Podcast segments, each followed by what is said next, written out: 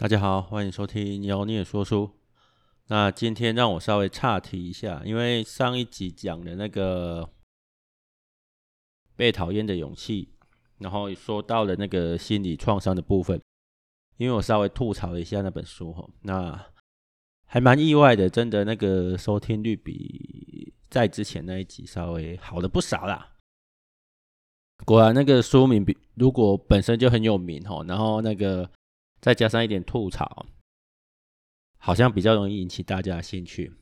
我讲了关于心理创伤的一些相关的科学研究，就跟书上讲的是有点矛盾的嘛。阿德勒认为心理创伤是不存在的，但是我提了一些现代的科学研究显示，心理创伤其实是真实存在的，而且它是一个可观测的那个疾病。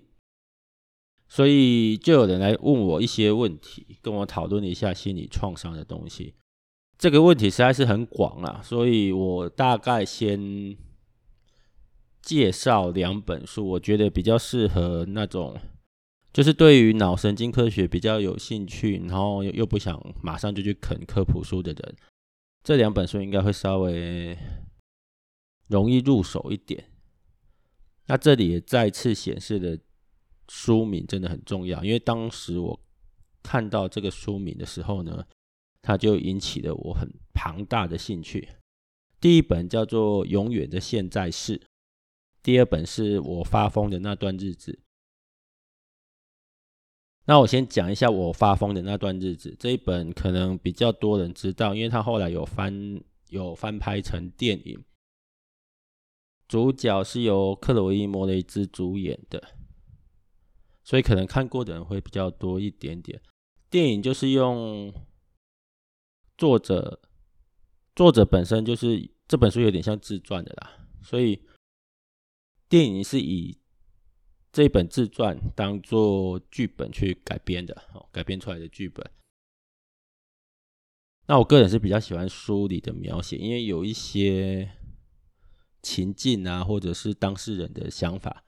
我觉得透过电影的表演不是那么容易演绎出来，因为很多时候是作者自己在跟自己的对话，那种东西要表达的好，我觉得不是那么容易啊，就是要透过电影表演，我觉得没有那么简单。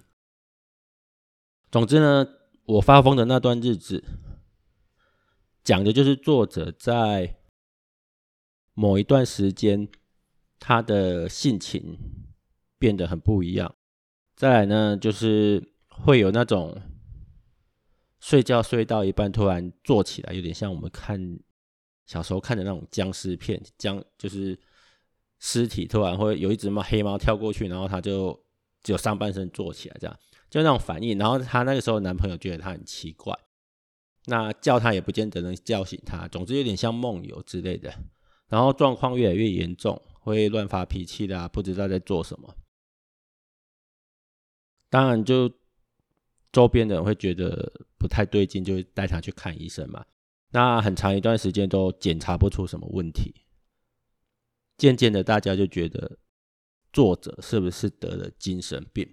那我这里就要再强调一遍哈，很多精神病在我们对他还没有实际理解的时候，就会觉得说它是一种心理疾病。但是现现在很多的。科学研究已经显示，我们以往认为的精神病，有时候是大脑病变造成的。那这一个作者写的这个东西，它其实就是近几年才被发现的所谓的 NMDA 受体脑炎。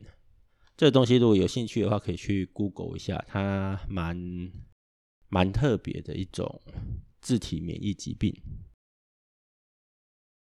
这是一种脑炎哦，所以。所以简单的来讲，就是你的大脑发炎。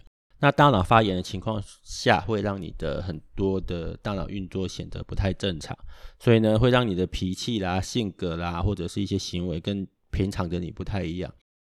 那在发现这个疾病之前呢，如果你不幸的有这样子的肢体免疫疾病的话呢，因为检查不出来，然后你又行为怪异，所以大家会觉得你中邪了，你发疯了。所以主角在还没有被确诊为这种疾病之前，他就被当成是发疯了，所以他的书名才叫做《我发疯的那段日子》。他运气还不错，因为在他入院之前的一阵子，就有医生研究了这个疾病，然后有发表了相关的论文跟医疗的方法。所以呢，后来他被引荐到这个医生那边之后，当然就痊愈了嘛。相关的细节可以去看书，或者是找电影来看都可以。我觉得这个可以让我们对脑神经科学有一些不一样的想法。然后另外一本呢，就是《永远的现在式》。他想，他讲的是一个失忆症的患者，诶，也不是失忆症，他是一个失忆患者，哦，简称 HM。这个患者非常的有名，有名到什么地步呢？有名到有很多的电影都以他为蓝本去拍出来的。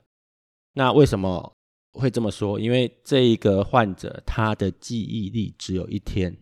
隔天就会忘光光了，把前一天的事情忘光光了。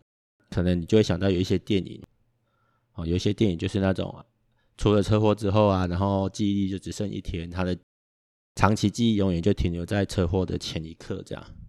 这一个患者 HM 就是小时候有严重的癫痫，当时的癫痫治疗方式蛮多种的，其中一个就是对那个。海马回组织连接左右脑的海马回组织，做一些些手脚，哦，简单的讲就是刮掉一点或者是切断一点点。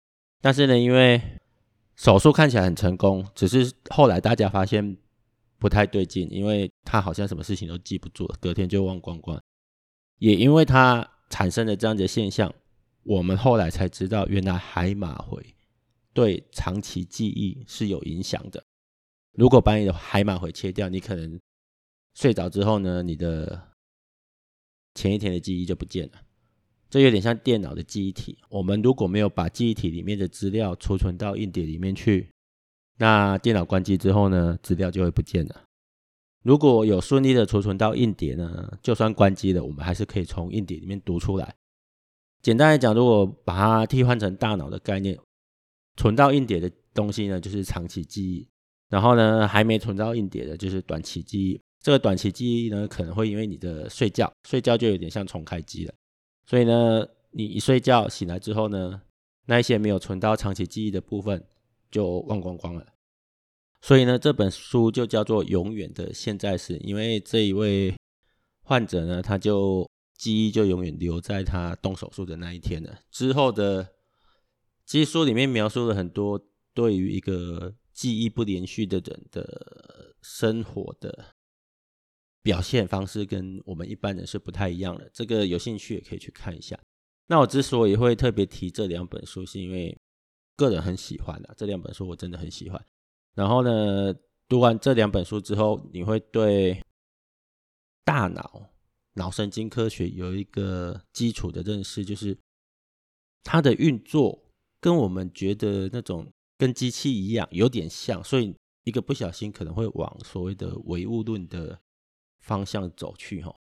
你想嘛，今天一个海马回受伤了，就会导致你的长期记忆或者说记忆能力受损，是不是就有点像电脑里面一个零件坏掉？你的电脑也许还某个部分可以正常运作，但是当你要做储存的动作啦，或者是做一些指定的动作的时候，就会出问题。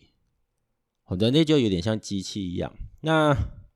为什么要特别提这两本书？第一个是我真的觉得这两本书还蛮有趣的啦，我个人蛮喜欢的。然后再来就是它可以给我们一个脑神经相关的入门，我们可以对这个东西有一点入门的概念。有什么好处呢？事实上，很多东西你会发现说，我们以前觉得是精神面的问题，或者是形而上的问题，其实都是脑袋的问题。所以我在讲完上一集吐槽的那个被讨厌的勇气之后呢，很多人在跟我讨论一些脑神经相关的东西，我就想到这两本书，我推荐大家可以看一下。透过这两本书对脑神经科学一个基础的理解。那如果有机会的话呢，我会再介绍几本科普相关的，跟脑神经的领域有点关系的书。那我觉得那个都是很有趣的。只是说，如果没有嗯，怎么讲，有点走火入魔的话啦，哦，可能会变成唯物论者，因为觉得好像人类就是其实只是一部比较精密的机器而已。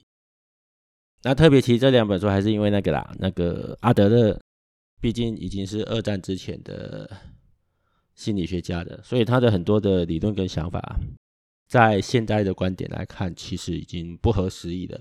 只是说那本书就是被讨厌的勇气，我还是会继续讲下去。像之后我会提一下我比较有兴趣的领域，像愤怒这个东西，书里面有提到，我也会透过一些比较科学的方式，或者是说我读过的书。哦，对，关于愤怒，对科学在科学方面的理解或诠释，来说明一下哪些是阿德勒讲的很棒的，或者是哪些其实在现在的观点来看是不合时宜的。